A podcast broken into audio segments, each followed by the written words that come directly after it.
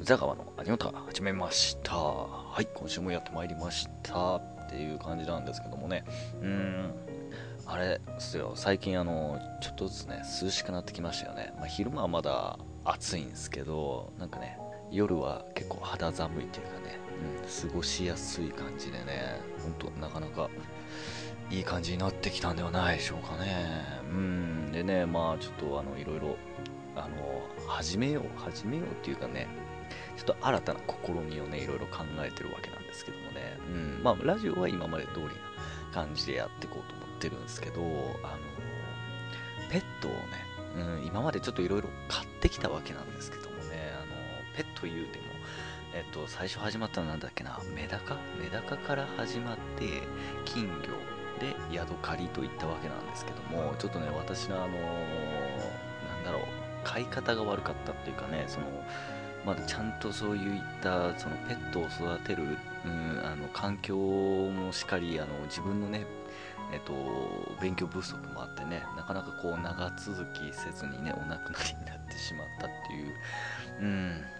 えー、まあ大半が僕の飼い方が悪かったわけなんですけどもね、まあ、持って1ヶ月とか1週間1週ね金魚1週間だったんですよね、えー、あの水の飼い方がちょっと悪かって、うんまあ、ヤドカリはね、結構1ヶ月、2ヶ月持ったんですけどもね、えー、あの、ちょっと目を離した隙にね、あの、くるんとひっくり返ってたっていう、あれの悲しみからね、ちょっとあの、ペットを飼うのやめてたわけなんですけども、今回はね、あの、もっと、もっとあの、なんつうの、あの、生き物としては あの、ちょっと大変になるんではないかっていう感じなんですけどもね、あの、ハムスターを、うん、今回買おうかなと思ってまして、えーまあ、なんでそんなペットばっか買うのっていうえー、まあ一人だからちょっと寂しさもあり、あのー、なんつうんだろうな、こう、まあ男だからわからないんだけど、母性っていうかね、えー、なんかそういう何かを育てて一緒にこう暮らしていきたいなっていう、じゃあ猫や犬っていいんじゃないのっていうね、あの鳥飯ラジオの方でね、あのコード学で犬の、えー、ペットについてのね、あの勉強とかいろいろさせてもらってたわけなんですけども、犬と猫はね、さすがに今僕が住んでる家では、あの飼えないんですよね。まあ、引っ越しはいいんですけど、じゃあペットのために引っ越すかってなるとね、ちょっといろいろそれも、えー、大きいことになるんでね、大変なんで、で、まあ、唯一ね、その、近所に迷惑をかけずに、で、まあ、部屋も汚さずに、うん、あの、飼えるペットといえばって言ったらね、まあ、カメか あのハムスターかって悩んだわけなんですけどもあのカメだと またねちょっとはあの爬虫類系になっちゃうんでねあのどうしてもやっぱその哺乳類系に行きたかったんですよね、まあ、猫犬にはいけないけどもっていうそっち寄りみたいな、えー、ってなった時にハムスターをねあの小じたまごさんがね飼ってるんでうん、で最初はねあのちょっとアレルギーとかがあるかもしれないから、もしそういう反応が出てしまったら、あの、今飼ってるハムスターを飼ってくれないかというね、ことを言われて、まあ、見には行ったんですよ、一回。うん、めちゃめちゃ可愛かったっす。あの、つぶらな瞳でね。なんかすっごい、あ、守ってあげたいっていう、なんか感情が出てしまってですね。えー、そこで、あの、まあ、実際アレルギーがなかったんで、まあ、あの、譲られることはなくなったんですけども、でもまあそれでも自分で、ね、購入して育てていこうかなと思っていろいろネットで調べたんですよね。買い方から、まあ、どういう部屋がいいのかとか、まあ、実際今飼ってるねあの小じたまにいろいろと聞いたりもして、えー、で、まあ、今日明日ぐらいにちょっとあのまだ飼いはしないんですけどペットはあのハムスターは。それのあのケースですかね。をからあのスタートしようかなと思って、うん、なんかいろいろ見てるとネットとかでただ買うだけじゃダメなんですよね。あの、道具を一式。いろいろと住みやすいように改良していかないといけないんで、まずあの道具だけを揃えていこうかなと思ってまして、うん。で、あの、小じたまのとこ行って一緒にあの、ちょっと改造して、えー、暮らしやすい、その楽しめるような、ストレスを感じないように、うん、あの、そういった、あと怪我しないようにね、うん、いろいろとあのニッパーとか使うんですけども、まあ、使った後やっぱあのささくれとかそういうのでね、怪我をする恐れがまあ、そういうのも起きないようにちょっと、まあ、ニッパー使うのもどうかと思うんですけどもなんかそういったようなことの道具を使ったりもするんでね、えー、まあ、そういったものもちょっと取り揃えに行こうかなと、えー、まずはその部屋を部屋作りからというね、えー、ことで始めていこうかなと思ってて、だからね、ちょっと今、今ね、まあ、自分一人のことだけ考えればいいんでね、まあ、一番楽なんですけどね、あの食事とかも、うん、とか、あと、そう、食事といえばですね、ちょっと話それちゃうんですけど、あの、おとついですかね、え、あの、まあ、あの、何にもなかったんですよ。何にも、その、なくて、ただ、まあ、仕事中にちょっと頭痛が起きたんですよね。うわ、痛えなと思って。で、まあ、会社に置いてあるね、あの、バファリンを、え2錠飲んだんですよ。えー、で、その後ですかね、数時間経った後になんかおかしいなってなってきて、おかしいなおかしいなかおかしいなって なったわけなんですけども、あのそしたらね、ちょっとね、頭部、うん、頭の付近から徐々になんかかゆみを、ね、あのいわかゆみってかゆみ、うん、かゆくなってきて、なんかこう、触り始めたんですよ。触ってみたんですよね。そしたらなんか、ボコボコっとなんかいろんなもんが膨れ上がってたんですよね、頭部が。なんだろうでもすっごいかゆくて、で、ちょっと書いちゃったんですよね。で、書いてちょっと追ってたら、なんかどんどんかゆみの部分が増えてって、で、おかしいなと思って、ああれ、なんか俺やったかなと思って触ったらもう全頭全体がもうボコボコボコボコ腫れ上がってきててうなんじゃこりゃと思ってでかゆみも収まらずに。でまあそこからねちょっと我慢して あの掘ってたんですよ。で、まあ、仕事終わったぐらいの時にはまあちょっと引いてたんですよね。何だったんだろうと思って。で家帰ってあのシャワー浴びたんですよ。帰ってきてすぐシャワー浴びるんで。で体洗って風呂上がってでちょっと涼んでたらそのかゆみがまた出てきたんですよね。したら今度はあの頭皮だけではなくて顔中にも出てきてで体の至るところにもつぶつぶがいっぱいポンポンポンポンポンポンつって出てきちゃってうわなんだこれと思ってすぐあの調べたらあのジンマシンではないかみたいな。感じになってて、うん、で写真もやっぱそう一緒なんですよ僕との症状が。でなんで起こるかって調べるとあの不明なんですよね原因が、うん、で突然発症みたいなことがみんな書いてあって知恵袋とかで見ても。で、まあ、原因はまあいろいろ考えられるけど主にあるのは食生活とあとストレスとか、まあ、睡眠不足のなんかいろんなものが混じり合ってるんですよね。あとインスタント食品系もあのたまりにたまって毒素が表に出るみたいなことも書いてあったりとかって言って、まあ、確かにインスタントとかねそういう出来合いものが僕多いんでね、うん、あのお弁当とか、うんまあ、そういうのもあったりとか。でもまあ普段食べてる部分にはあのそういうのはすぐには出ないらしいんですけど何かとちょうどこう噛み合わさった時に起こるみたいなねなんでちょっとあの病院行ってもね結局塗り薬とかそういうのしか出ないみたいで不明で行ってもしゃあないなと思っててでもちょっとあまりにも顔面がひどかったんで、まただでさえね通常でも顔面ひどいのにえー、あの醜い顔なんでね、本当にぶちゃいくな顔なんですよ。まあ、それがね、さらにあの20倍、30倍の気持ち悪さになってたんで、自分で自分の顔見ても、うわっつってドン引きしたんですよ。なんでね、ちょっと俺明日会社ちょっと休んで、皮膚科行こうかなと思ってたんですけど、次の日になったら、しらっと何にもない状態、もう完全引いてたんですよ。あれ、昨日の何だったんだと思ったぐらいの、うん、ぐらい弾いてて、でもそこから何も発症はしてないんですよね。だから人生で初なんですよ、あんなことが起きたのは。なんじゃこりゃと思ってね。うん。なんでね、あの、まあ、食生活もね、さなんでね、ちょっと最近あの、野菜をね、毎日食べるようにしてて、あとヨーグルト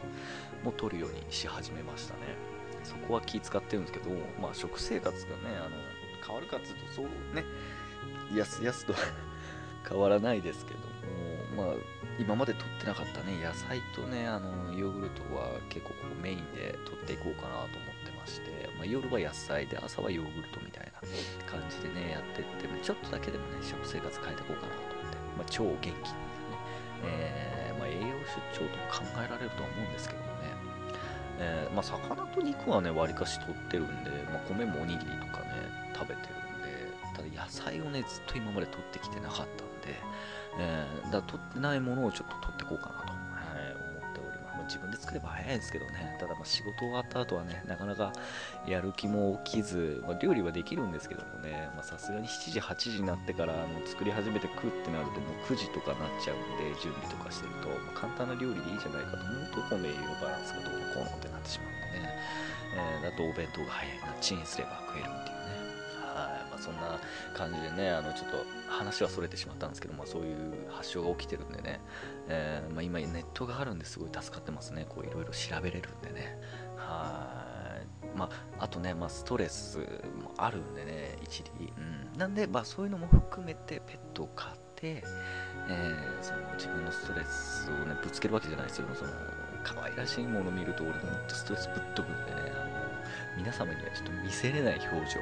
身内にもあんま見したくないような表情になってしまうんでね、うん、すっごい可愛いものが好きなんです。あのペットもそうです、女性もそうです。あの可愛い感じは大好きなんでね、えー、あの常に可愛いじゃなくて、なんか時折見せる表情とかね、笑顔とか、あのなんか、なんつうんだかな、あの怒った時、むくれ上がる時の表情とか、が可愛らしいっていう感じの大好きなんでね。ペットはねペットはもう常に可愛いでしょっていうね、えー、だね猫と犬はいけなかったんでまあそういうちょっとちっちゃい小動物から。え今回はあの本当にね命、まあ、今までのペットも命はあるんですけどもさらにちょっと自分よりのこう命に携わるんでねちょっと本気でやっていかないといけないな。えー、だからまあ、ペット飼ってる方もいっぱいいるんで、まあそういう人たちからもね、いろいろこう、飼ってる心境を聞きながら、飼い方もね、勉強していきながら、えー、育てていこうかなと思ってるんでね、まあ、今回はとりあえずあの、ペットショップじゃないや、あの、某、某、んずに行って、あの、ケースをね、入れ物と、あとあの、そういうちなんだね、道具類を揃えていこうかなと思っておりますっていうね、えー、まず最初第1部はね、あ、の日常っていうね、えー、内容、まあ、大体そう、皆さん分かってもらってると思うんですけどね、こう大体前半日常で、間がアニメの話で、最後はゲームっていう流れをね、えー、これをベースに頑張っていこうかなと思ってるんでね、えー、まあ、そんな感じでよろしくお願いします。なんでね、あの、なんかペット、その、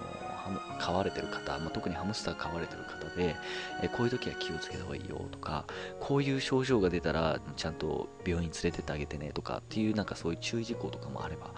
えー、詳しい方はね、あの、メールくださればすごい助かると思います。いや、助かります。ぜひ、お願いします。ということでね、はい。そして、あの、今回ね、アニメ、そう、アニメね、あのあれ、夏アニメがもう今、完結迎えてるんですよ。全部終わりか、終わってってる。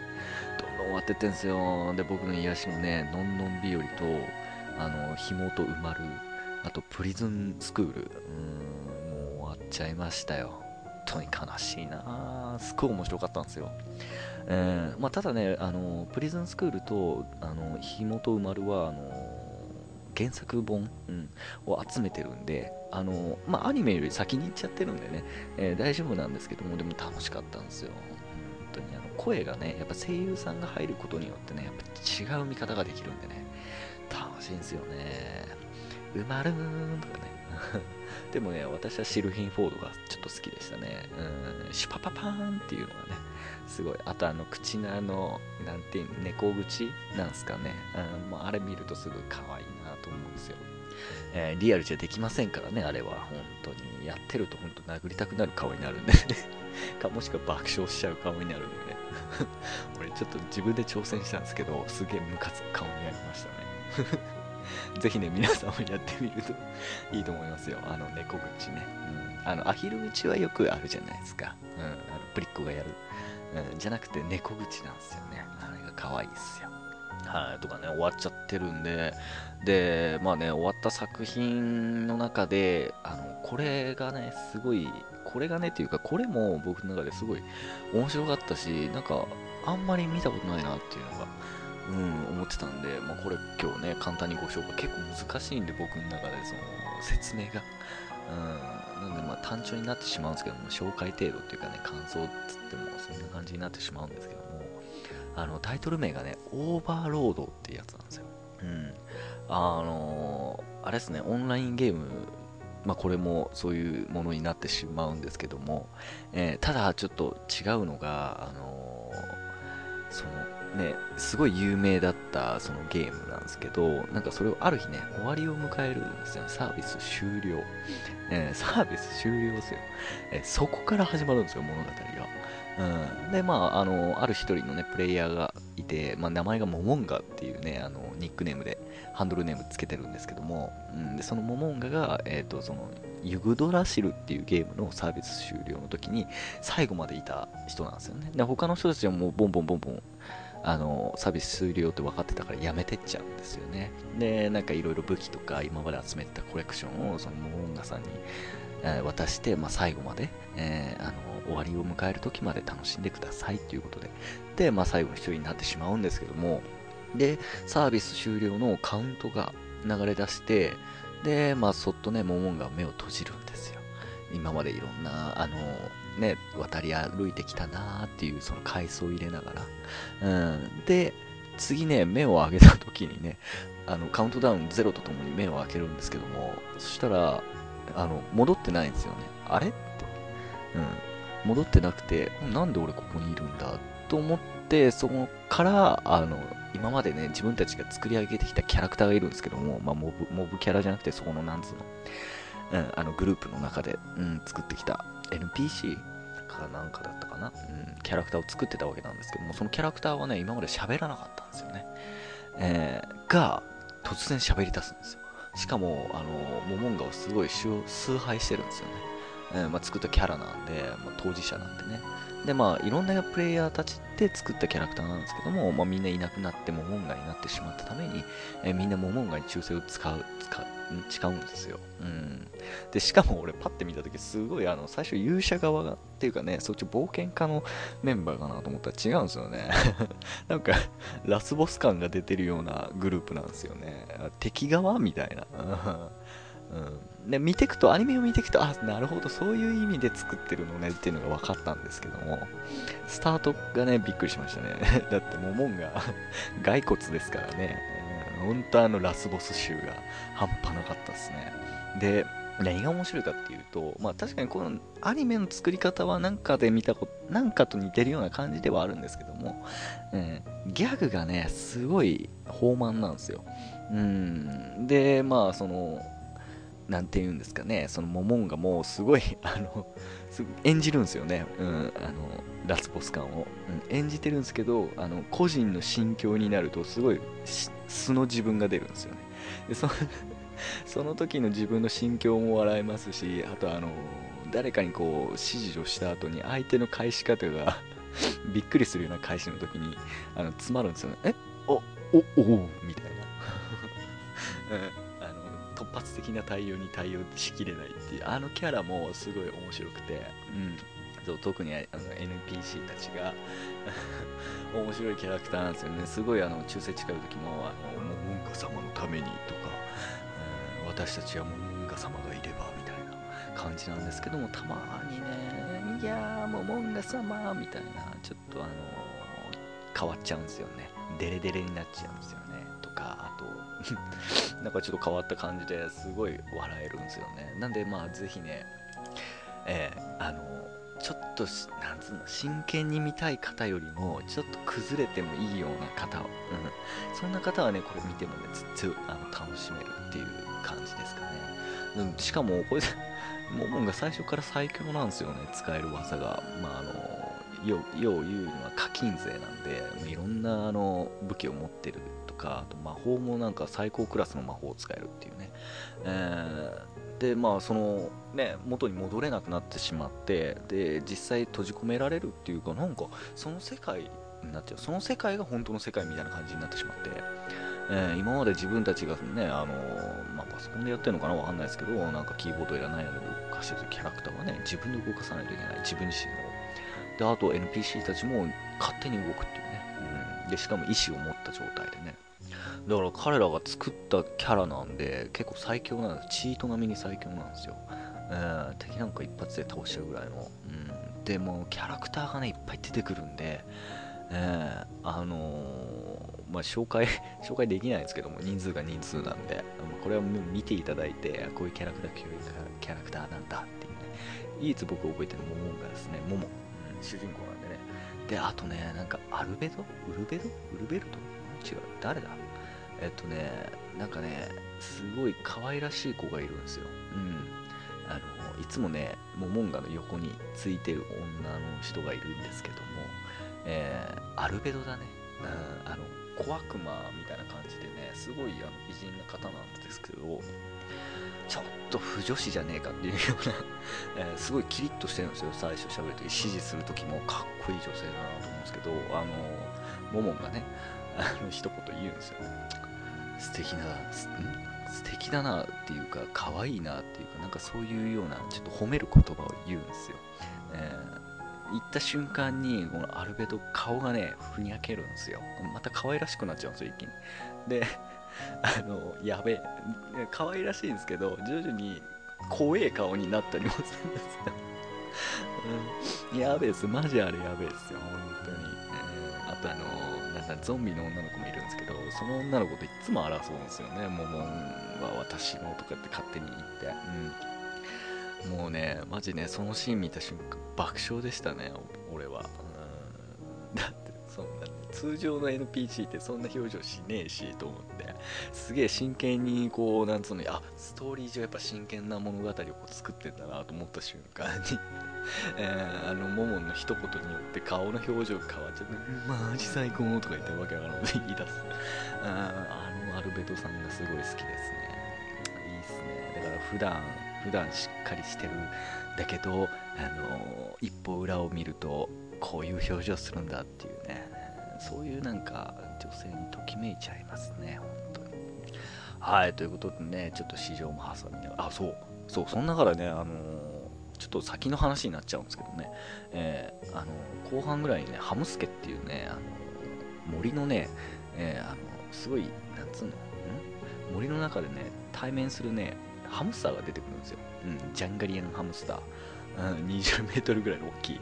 やつですごい最初あの出会った時にうわ強キャラじゃねえと思って声はすごい可愛らしかったんですけど、えー、あのモモンと対面した時にね一瞬であ可愛いと思っちゃったんですよね。最初は見えなかったんで声だけでやっててで技とかもバーってやっててうわ強そうだなと思ってたら出てきた瞬間に可愛いと思ってしかもワンパンで終わるんですけども。でそこからモモの下につくしもべなんですけどそこのやり取りもめっちゃ笑けた拙者をなん拙者はなんちゃらなんちゃらでモモ様のそばにえーと、ついていきますみたいな感じ言ったらあのモモがねうんあ分かったみたいな でちょっと冷たい冷たい態度とでもそこで爆笑なんですよねだからそういうちょっとギャグをたまにこう織り込んでくるんでなかなか見てて面白かったですね。まあ、このハムスケ見ててね、ちょっと欲しくなっちゃったなぁと思って。で、まあ、ハムスター。ちょっとそういう、そういうところもあってね。うん。つながってますよね。いろいろとつながるんですよ。まあそんな感じでね、今回あのご紹介っていうか感想っていうかね、自分の ちょっとしたあの感想なんですけどもね、えオーバーロードっていうアニメ、うん、これがすごいあの、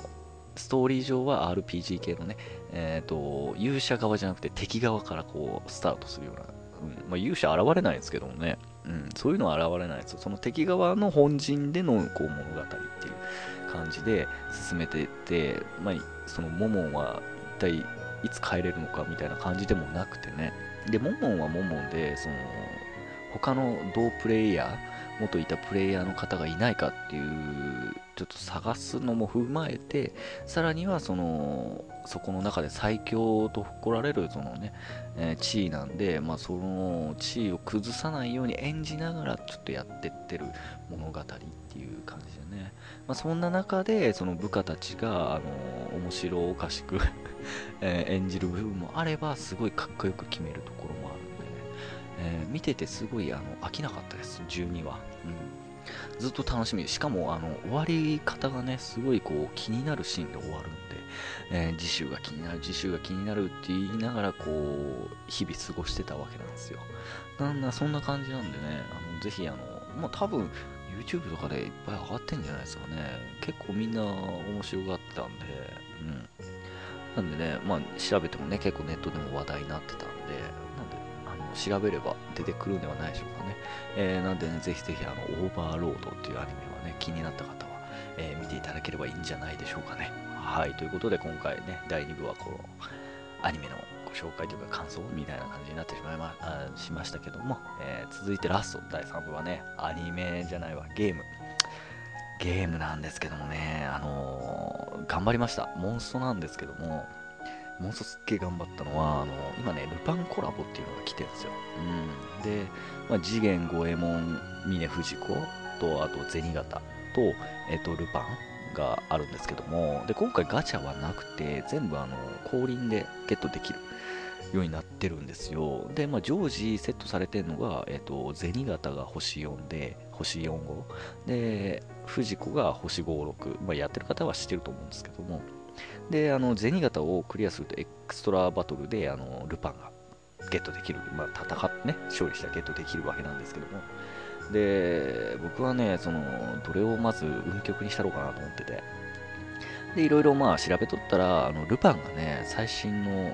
あのストライクショット持ってて変身できるっていうね。すごいですよね。その例えばルシファー持ってなくてねそいつルパン持ってけばあのなんつうのフレンドでルシファー連れてけばあのストライクショット溜まったらねルシファーに変身できるんですよ。でしかも変身したら能力全部ルシファーなんですよね。自分がただ変装するだけじゃなくてあの全てコピーするんであのここだっていう時に使えばかなり優秀だと思うんですよね。でさらにはあの運極にできるんであのいいですよね。リーダーにそれを連れていけばあのあとはね、フレンドでどんなキャラクターが入ってきても、ここだっていう時にね、そのフレンドのキャラ見て、これでいこうみたいなね、こともできるから、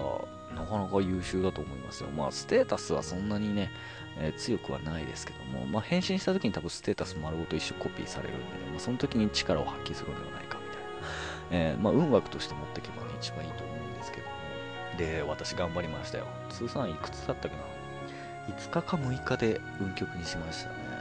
うん、なんで1日20体。少なくて15体ですね、うん、最初は最低10体で10日間でやりゃいいかなと思ってたんですけどもわりかしあの倒しやすかったんで、うん。まあ、自分が連れてったメンバーがメンバーだったんですけどもねアラミスとあとデュービーと、えー、そうあのー、覚醒あ神化ができたねあのアリスだ。覚、うん、神化アリスとで、フレンドは、あのまあ、いろいろね、使える重力バリアとか持ってるキャラクターで言ってた。まあ、大体、あのアーサー連れてたんですけどね、神化の。で、この4人でずっと回ってたんですよ。結構楽に、楽っていうか、まあ、ちょっと 失敗こいてやられた時もありますけど、でも、まあ、7割、8割方は、うん、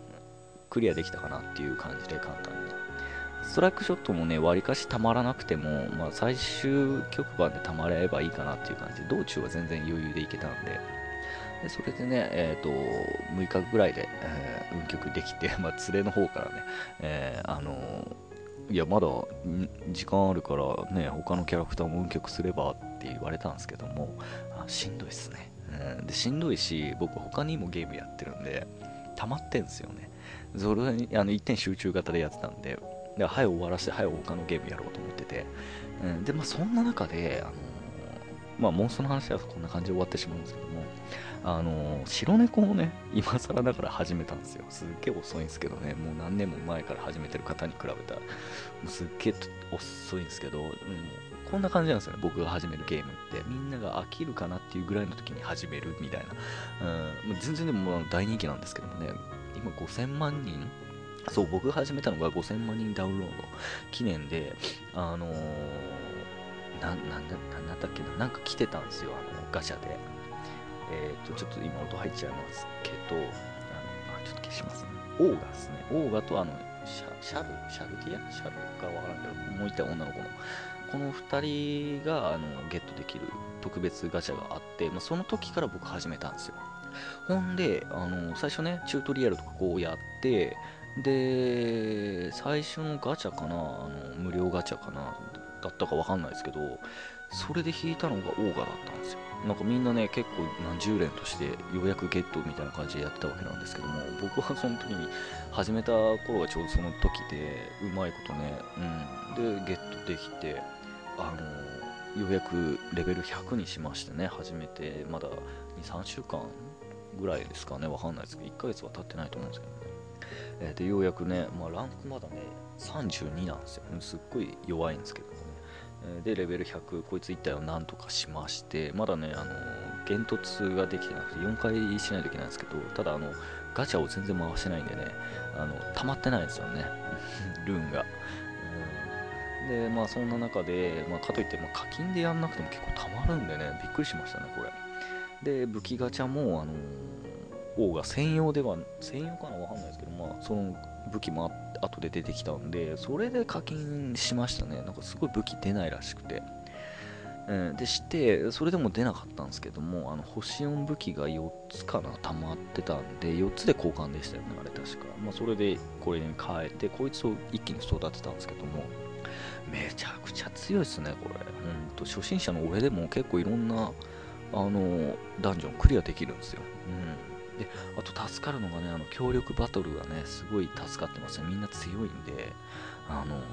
僕も なんか無理だろうっていう男女とかもね、なんかクリアできるんですよ、皆さんのおかげで。えー、なんでね、あの、これね、すごいちょっとハマっちゃいましたね。なんで今、こいつをすごい育成してた。あと、なんつうの、タウンとか言ってね、自分の街をね、え、お金とか、あの、武器とか、自分のステータス上げるためにこう、配置してって、それを、あの、ね、ちょっと強化していくと、どんどんどんパーセンテージが上がったり、お金のあの、手に入る量も増えたりとかって結構大変いろいろやることがあって大変なんですけども基本あれですね無課金で全然遊べるゲームですよね。なんかイベントで星4のキャラもゲットできますしね。今今だとねダグラスっていうキャラですかね。がなんかゲットできるイベントが来てるんでよくわかんないですけどねどういうキャラかは。とりあえず剣士だった、この前の武器ガチャであの剣が出たんでねちょうどくっつけれるなと思って、うん。で今だとこいつダグラス今レベル58なんですけども。これはなんかイベントで手に入るルーンであのこのキャラを育てるみたいなんでね今今必死こいて あのなんつうのあのなんていうのルーンとかをねあの手に入れる量が倍になるっていうあのやつを使って頑張って手に入れてるわけなんですけど。えー、まあそんな感じなんでね。なんでもしかしたら Twitter の方であのフレンドをね募集したいなと思ってて、うん、あの全然いないんですよ、フレンドが。あのね、僕ね、フォローリストまだ全然拡張してないんで、16人しかフォローできないんですけども、あの9人はもうフォローしてるんですけども、その9人もね、なんかすごい、最初は良かったんですけど、今もうなんか放置気味の人が多くてですね、えー、何十日前とか何日前になってしまってるんで、まあ、ちょっと、えーとまあ、残念ながらね、その何日も放置されてる方はこう切っていこうかなと思ってて、逆にやられてる方はずっとね、えー、あのフォローしてるんで、できれば、あの 強い方、フォロワーになってくれるとね、あのダンジョンもすごいサクサクいけるかなと思ってて、うん、なんでまあその辺でもしかしたら、あの、えっと、願いしますっていうね、こちらからお願いしますみたいなえ感じであの募集すると思うんでね、ぜひあの、俺は白猫プロだぜっていう方はね、あのフォローしていただけるとすごい助かりますね。でもいいですしあの別にあの強くないですとかね下手です。でもあのとりあえずなんかログインとかしてくれてる方ですかね。とかでちょちょくちょくでも育成してる方であれば全然嬉しいなと思ってなんかやってないよりやってる方のがすごいこう、うん、一緒にやってる感の方が強いんでね、うん、とかね、まあ、たまにもしかしたらすごい強いダンジョンの時にあのツイッターの方でね、すみません、助けてくださいって言って、こう、ね、あの、パスワード入力して、こう、入ってもらうこともあるかもしれないんでね、えー、ぜひそういう時はよろしくお願いします。ということでね、まあ、他のゲームはもう、あとはもう、ちょいちょいですね、バトガールもね、ちょっと今、うん、あの、普段のような感じで、うん、回ってるんですけども、あの、オーブ、オーブじゃねえわ。なんつうんですか、まあ、オープ的なものですかね、ガチャ用の。あれをね、すっごい貯めてて、今1000個溜まってて、えー、課金なしですよ。前課金した残りもあるかもしれないですけど、でも1000個まで貯めるのは全部あのずっと回って貯めたんですよ。で、プラスアルファ、あのー、今なんかバルキリガチャですよね、あの服装が。すごい天使並みの。